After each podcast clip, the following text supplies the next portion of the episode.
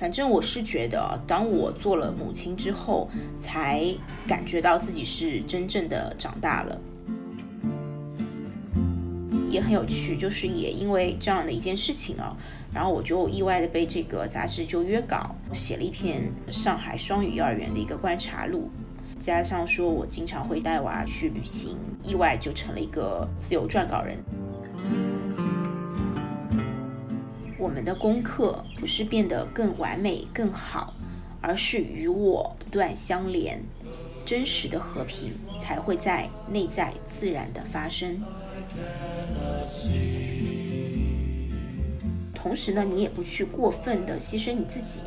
合理安排好你带娃和自己的时间，就一定是可以在这个时间里面去拓展出，就是我们自己人生的这样一个新的一个维度吧，而且也可以生长出很多新的可能性。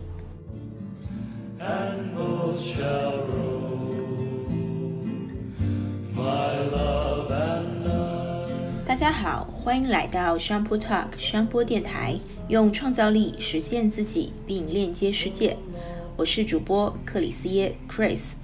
一位游走在品牌广告与身心灵领域的人间享乐派。那这期呢是母亲节的特辑，那也是我自己的一个单口的处女秀哦，所以其实挺有压力，也很紧张。那我也就拖延症犯了，到立夏才开始准备这一期的内容。那说到立夏，正好也是我自己非常喜欢的一个日子，因为它其实代表了一个万物皆长大的这样一个含义。结果就意外的契合了关于这个母亲节、母亲这个话题，重点想去分享的一个关键词吧。就是我想说呢，当母亲或许其实不完全是你在去为小孩去奉献，那反倒我就会觉得说，很多时候是。小孩他作为一个新的生命来启迪，甚至开挂我们的的后半生的，嗯，反正我是觉得，当我做了母亲之后，才感觉到自己是真正的长大了。今天呢，就是还在帮朋友去回溯童年的时候，那我就会感慨到一句话：，其实人不都是在这个十八岁的时候长大的？那有的人呢是二十岁，有的人是五十岁。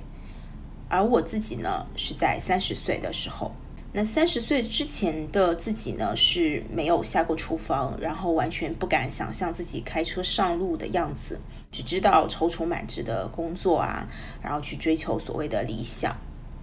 那也是因为这个社会的生物钟，加上我们觉得这个马。这个属相跟我，因为我属虎，就是会觉得很合，所以我们当时盘算了一下，就决定在这个婚后的一年就计划要个小孩。嗯，那其实从怀孕到一半的时候，呃，我就有了说自己辞职带宝宝的这样一个想法。但是真正说我自己亲自去带小孩，那其实是在小孩出生十个月以后。那也正是在这个时间往后开始。我才真正体验了“与父母独立开”这几个词的一个含义哦。那娃本身其实是还蛮给力的，基本上我是顺产出来，整体前期也是比较算好带的。呃，除了说他不吃奶粉这一点就会比较麻烦，那这可能也是之后我来亲自带他的一个客观的一个直接的原因之一吧。但是出生到我自己独自带娃这段。时间里面其实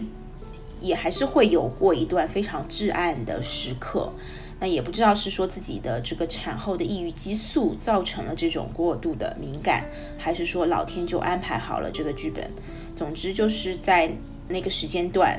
各种的关系的矛盾就会浮现出来。那此处先跳过一万字啊，回头有机会再展开讲。那回来说，其实是等到了这个十个月的时候。我就也在想说，是不是我们家娃就是觉得妈妈太纠结了，就不想我这么纠结，所以就直到十个月时候，他的情况就是他的辅食吃的还很差，所以也帮助我下了一个决心吧，就是我觉得要自己亲自的来全职来带他。其实当时我是做了一个很多人都不能理解的一个决定，就是请两边的老人就离开。离开我们的这个小家，然后我找了一个朝九晚五的阿姨，那之所以找阿姨呢，其实是因为呃，首先我当时也是完全一摸黑的状态，就像前面讲的，我根本就家务的能力是几乎没有，然后加上说又是第一次带小孩，那我我也是核心希望说有更好的一个状态去专注在带娃这件事情上，所以就会把这个之外的事情就希望有一个帮手来帮我去做掉。比较运气好的是说，我遇到了一个我们后面一直在合作的一位阿姨，她的性格是很好的，是比我更温柔的，然后也非常好沟通，然后就很想就是自豪骄傲的说一下，这位阿姨因为来我们家的时候，就是除了基本的炒菜以外，她面点啊，然后一些复杂的菜式她都是不会的，那完全是在我们整个过程当中一直在沟通。他也很愿意学习，所以就是到后期的话，他真的是很多东西都会。然后对于小孩这块来讲，我是在两岁之前的时候是完全自己在带的，整个的互动的过程中，然后慢慢的加上小朋友长大了，所以我就会在两岁之后的时候。让阿姨慢慢的说，在一些时间点，比如说可能下午呃一两个小时，然后慢慢的更多一点，去让阿姨就是加入到这个带娃的这个事情里面，然后去代替我的一些角色，这样我就可以空出一些时间来做呃我自己的事情。我觉得在整个这个阶段都还是整体比较顺利，然后我也不会觉得有过分的精力透支啊，整体还是平衡的蛮好的。然后我就觉得这里又想嘚瑟一下，就可能这个要归功于我自己，就是作为可能广告人的这个项目管理思维啊。我一直提一个概念，就是其实育儿也是可以用一种项目管理的思维当成一份工作吧。嗯，啊，我觉得这个地方我其实还想强调一个观点啊。其实我会觉得，只要就是说家里的条件是可以允许的情况下，我觉得如果用钱来换来一个说，呃，你自己可以去脱离父母，真正的去独立的去完成一些生活的一些责任也好，就是任务也好，而且同时说就是相对比较简单的一种家庭关系，是更有利于这个娃的成长的。所以我会觉得这个事情，这个选择，先回头看是会非常值得的一件事情。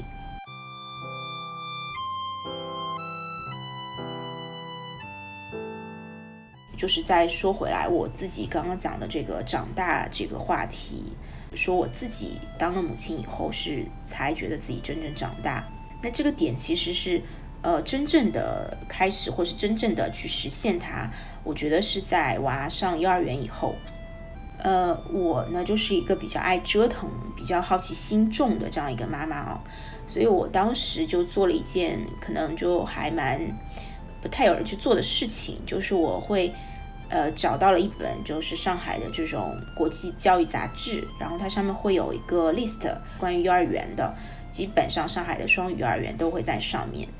呃，那我真的就是会有呃，基本上一个一个幼儿园去研究和打电话，然后预约这个 open day，然后我真的差不多就像是地毯式的去带着我呃儿子亲自走访了这些幼儿园，也很有趣，就是也因为这样的一件事情啊，然后我就意外的被这个杂志就约稿，然后写了一篇，就是其实我觉得主观性还蛮强的这样一个上海双语幼儿园的一个观察录。然后后来其实也是加上说，我经常会带娃去旅行，所以就意外就成了自由撰稿人。所以这个也为我后来的做的事情做了一个铺垫吧。然后我其实也是在这种就是地毯式的搜索的过程中，我就遇到了我孩子现在的这样一个还在就读的一所学校。呃，我觉得比较庆幸是比较好玩的是，我就在这里认识了一支。非常有态度、有非常有追求的这样一个，但是又很年轻的这样一个教育的团队，嗯，我觉得我真的要嘚瑟一下，就是运气很好这件事情，就感觉又遇到了一个得力的助手，对，因为我会觉得育儿这件事情是需要搭档的，需要有质量的搭档的，就不是你完全一个人要揽下，包括可能比如说，就是我们会觉得爸爸也一定是一个伙伴来的，对。然后我就觉得，当时我就见证了这个，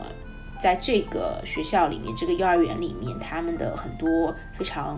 就是在我看来真的是可能更有爱，然后有更有创意的这种育儿的方式吧。还有就是他们的这个家长氛围，呃，一些家长的一些活动，边玩手工，然后边可以去聊天，就是这样一个氛围，我觉得会让我很舒服，会让我很解压。就比如说这个手工，我原来会觉得它是一个很无聊的事情。呃，然后我觉得我是没有办法专注下来的，但是它就是真的，你会发现，当你真的去做的时候，然后跟可能一些家长在一起做的时候，你会觉得哇，真的好解压，非常的解压，而且我会觉得它是激活了我的身体哦。就是为什么这样说呢？就是我前面有讲，基本上是，呃，在生娃之前是没有去关注说生活这些。做饭啊，技能啊，这些东西，就可能我说的夸张点，就是我可能就是以前是个书呆子，除了学习什么都不能自理的一那种类型啊，所以我会觉得说这个身体的部分，我感觉一下子有被带出来，嗯，所以后来就是我们也是全家去思考了一下，决定还是说我们整个搬到这个幼儿园附近，因为之前的家离得太远，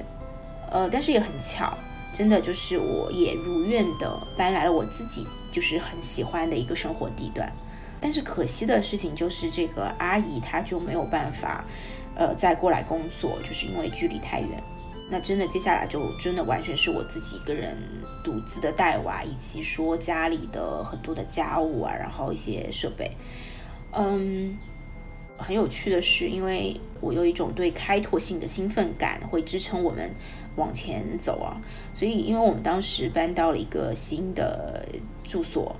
完全是在一种非常满怀期待跟热情的情况下去展开了这个新家的一个布置，而且就跟娃一起去布置它。因为那时候他已经三岁半到四岁的样子，我自己的内心状态也会非常的。打开有有很多的阳光进来，就觉得有很多新的希望在那里。当然，就是这时候就会有面临的一个直接挑战，就是厨房这件事情。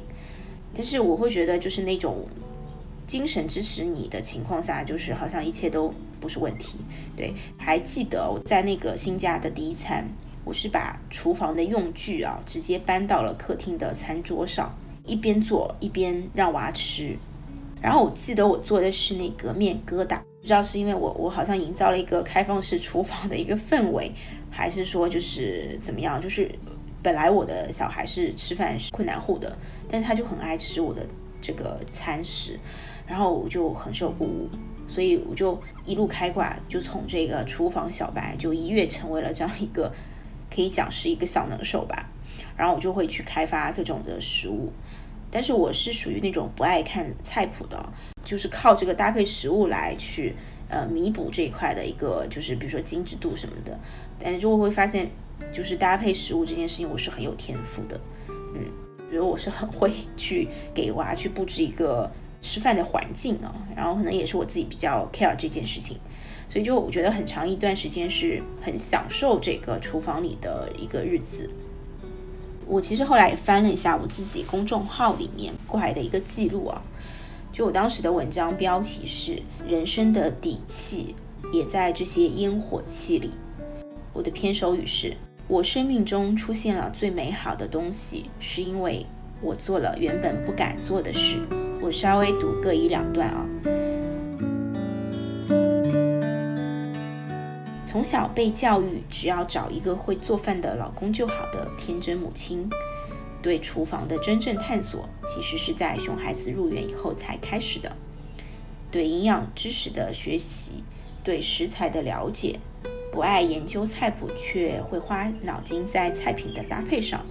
就倒也缓冲了自己的急性子和粗线条。而一周至少五顿晚饭的执行量，熟练度提升了不少。做饭的过程对从小靠脑过活的我来讲，有点像开车和手工，就帮自己打开了身体的任督二脉，也让自己踏踏实实的活在了每一个当下。原本爱思辨很多人生道理，才发现这些道理早已藏在这些柴米油盐里。有时候就是在这一项项看似基本的生活技能里。这些看似繁琐的细枝末节里，却是一个实实在在的自我打磨的过程。在生活里做到收放自如，才会拥有更多属于自己人生的底气吧。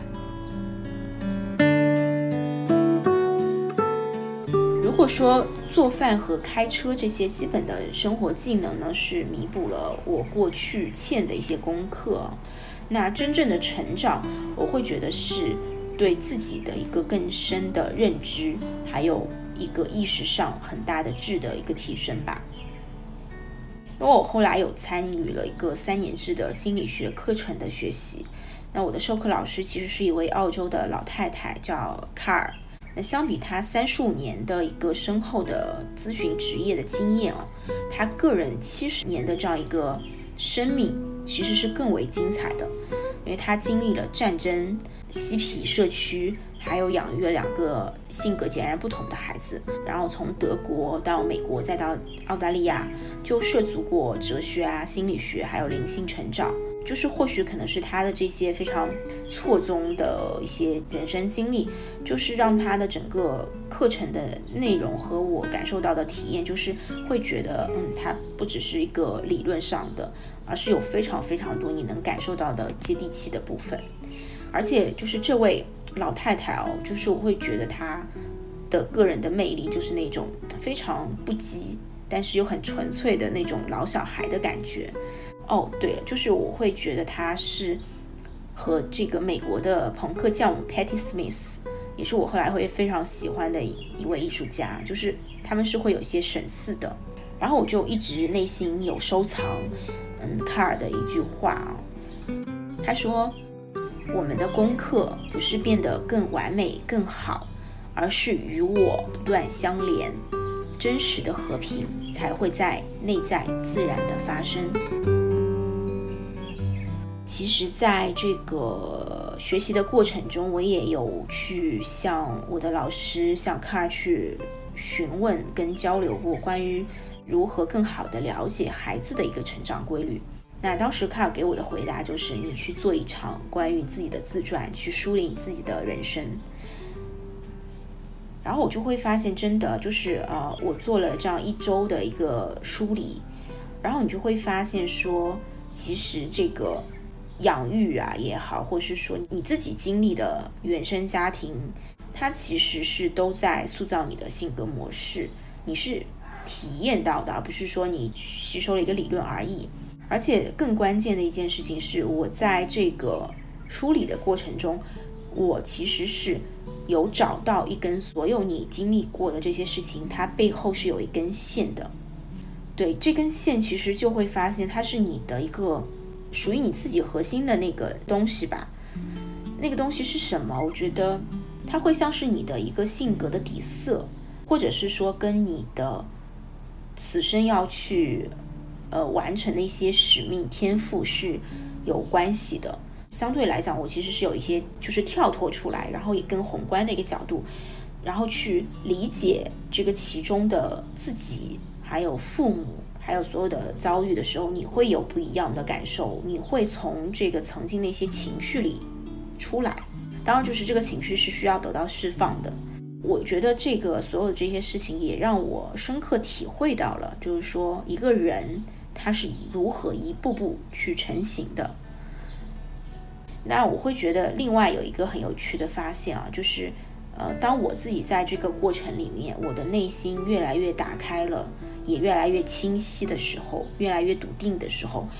我的儿子的状态，他其实你也会明显看到，他是多了一分，我会想说是一个词叫明朗吧，更开阔的一个状态。更阳光的一个状态，更自信的一个状态，所以我会觉得说，就是了解自己这件事情，那它其实应该是说我们人生的真正的第一课，嗯，所以我其实是在三十二岁的时候补上它的，那我觉得也不算晚吧。我觉得这一课其实也是说对孩子一个最好的教育。然后我会去回忆到，说我当时上的第一堂课，它其实是老师有抛出一个关于自由是什么这样一个，其实是偏哲学性的问题。呃，我们开始都不太理解，就是为什么会要去问这样一个问题，就跟我们的学习有什么关系？因为我们是一对一的这样一个组合来做一个对答，然后就是一直要轮番的去思考，轮番的去回答，就是一层一层的往下。当时就会觉得说这个问题“自由是什么”这个问题的思考，其实是会从呃原本一个比较浅的一个思考，到被迫去到了更深的一个层次吧。然后这个时候你就会发现说，哎，平日里面我们好像并没有真正的去。独立的思考这些基本的词，基本的一些大词，自由啊，然后理想啊，我会觉得好像我们之前都是在囫囵吞枣。就是我在说这个词的时候，其实我并不没有真正的消化理解它到底是什么意思，就是它没有在内化到你内心深处。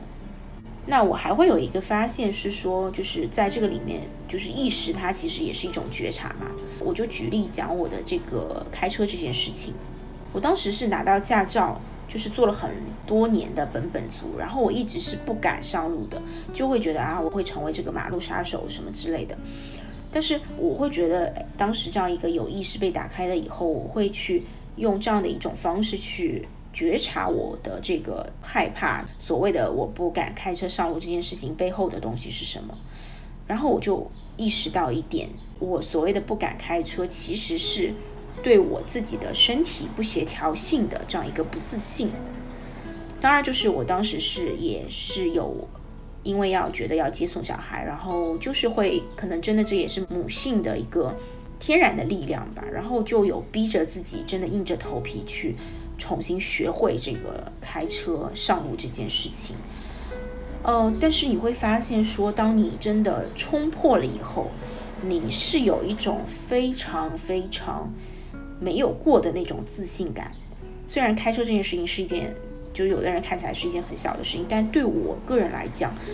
它是有给到我一个非常大的自信的反转的。我也会有一个感悟哦，就是我会觉得说，我们内心深层的这种恐惧，如果我们能够去直面它，去冲破它，其实对我们自己来讲，它就会生出一份非常非常大的一个力量。然后，呃，我也想分享一个关于健康的这个话题，它的一个我当时在这个学习过程中一个呃认知的转变。因为我们学习的这个心理学体系，它其实是用人的三大系统的平衡来诠释一个健康。所谓的疾病，其实是一个三大系统的失衡。这个我其实也在有梳理过我自己的过去，就是一些疾病啊，也是得到了非常多的印证。那对于其实脑子比较动得多的人来讲，其实身体它的活动啊，它是会更好的去平衡的。所以这个其实也是现在很多人为什么会去，就是越来越多要选择运动的，就是背后的一个机制啊，就是你的身体、脑子啊、心灵啊，其实它是需要有一个平衡的。其实我当时是因为知道了这个背后的原理，所以呢，我会发现说，哦，原来运动。就是不是原来的我们小时候那种体育课的那种感觉，因为我对于自己小时候的学生时代体育课是非常有恐惧的。那时候因为不擅长，然后就各种的补考啊，然后甚至说有一次跑这个八百米，就是自己有吐出黄疸，所以我对这个体育课或是运动这件事情原本是有阴影的。但是我觉得我正是在这样一个就是意识的转变之后，我再去做运动，真的我是第一次体验到那种就是愉悦感。比如说我我在上课的教室的旁边的健身房去锻炼以后，就会发现原来就是上课的那种烧脑过度的那种有一些偏头痛的感觉，就会自行的消失。后来在回顾之前的时候，我也一直对心灵成长啊，对哲学、宗教啊，就是会一直有兴趣，然后也会看很多的书。经过这个系统的三年制的心理学的学习以后，会发现说，就是我以前的那些学习都只是停留在这个理论层面，然后也会有很多的就是道理会告诉你说啊，你应该怎么做怎么做，但是很少就是说有人告诉你。或是有一个方法告诉你说，你怎么样去整合你自己的这个头脑啊、身体和内心。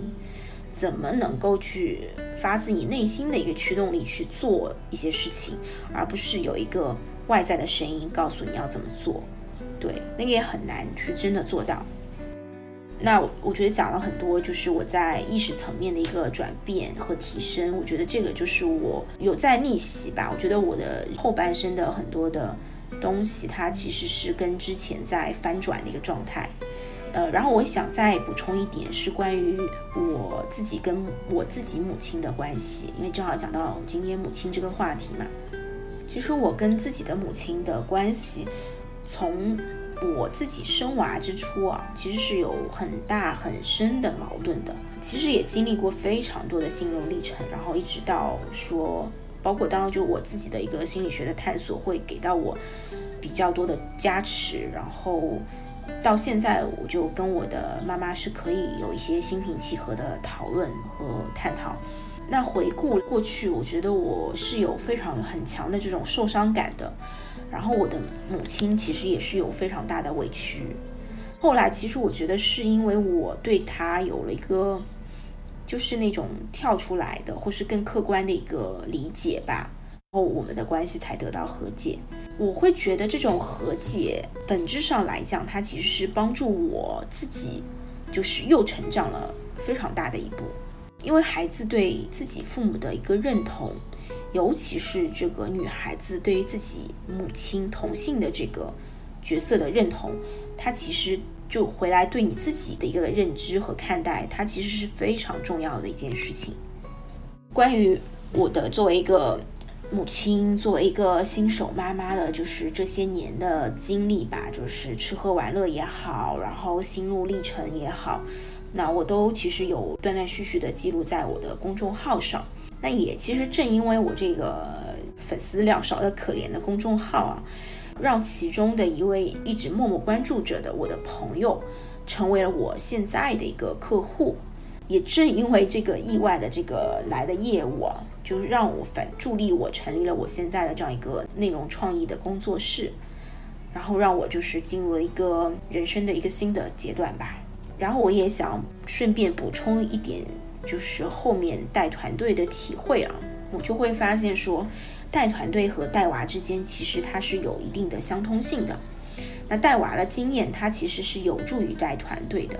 比如说，可以去看见团队成员的情绪，尊重他的不同的个性，大家各个不一样的擅长啊、不擅长啊，然后他 care 的点啊，然后同时你也可以保持一份耐心。但是同时呢，你会发现带团队的一些规则，它也是有助于带娃的。比如说规则要清楚，然后执行要干脆，然后情和理我们要分开。就是我这里也特别想分享一个观点啊。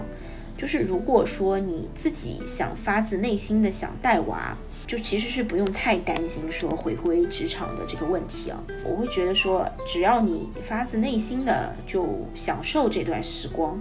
同时呢，你也不去过分的牺牲你自己，合理安排好你带娃和自己的时间，就一定是可以在这个时间里面去拓展出，就是我们自己人生的这样一个新的一个维度吧。而且也可以生长出很多新的可能性。关于这一点，我也是有专门写过一篇，就是叫《全职妈妈的 ROI 等于什么》的这样一篇文章。其实是当时为了 battle 那些就是说全职妈妈的投资回报率很低呀什么之类这种言论啊，就是反正啰啰嗦嗦了非常多啊。所以最后就是温情的来总结一下吧。就我会觉得说，嗯，跟娃一起长大的这些年哦。除了头两年，我觉得娃是需要一些比较细致的这个照顾以外，其实后面我就更多的是把自己当成娃的朋友，更多的陪他玩啊，陪他疯啊，陪他去看世界。但是呢，我也会在他最需要的时候、最需要理解的时候，我是坚定的站在他的身边的。嗯，所以就允许我矫情的来读一首曾经写给娃的诗啊。名字叫做《我是你可爱的姐姐》，与你一起唱着《Wake Up》，让我给你转圈圈，欣喜地告诉你，番茄终于长大了。你发现了另一只番茄宝宝，你就像这番茄，慢慢长大，却无比鲜活。你说很喜欢和我聊天，其实我也是。做不了你的温柔妈妈，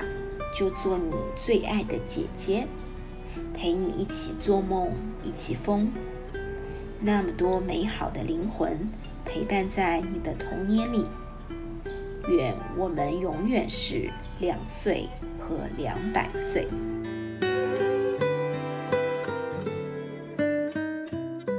好，更多感人故事和乱七八糟的诗，可以移步我的公众号。以上提及的亲子行，还有一些其他的文章，呃，我也会丢链接在这个 show note 里面。好了，最后的最后，祝各位母亲。我的妈妈以及我自己节日快乐啊！我已经报备我儿子，就是啊八号是母亲节了，然后我就期待一下我的礼物吧。好了，感谢大家聆听这一期的絮絮叨叨，下期再见，拜拜。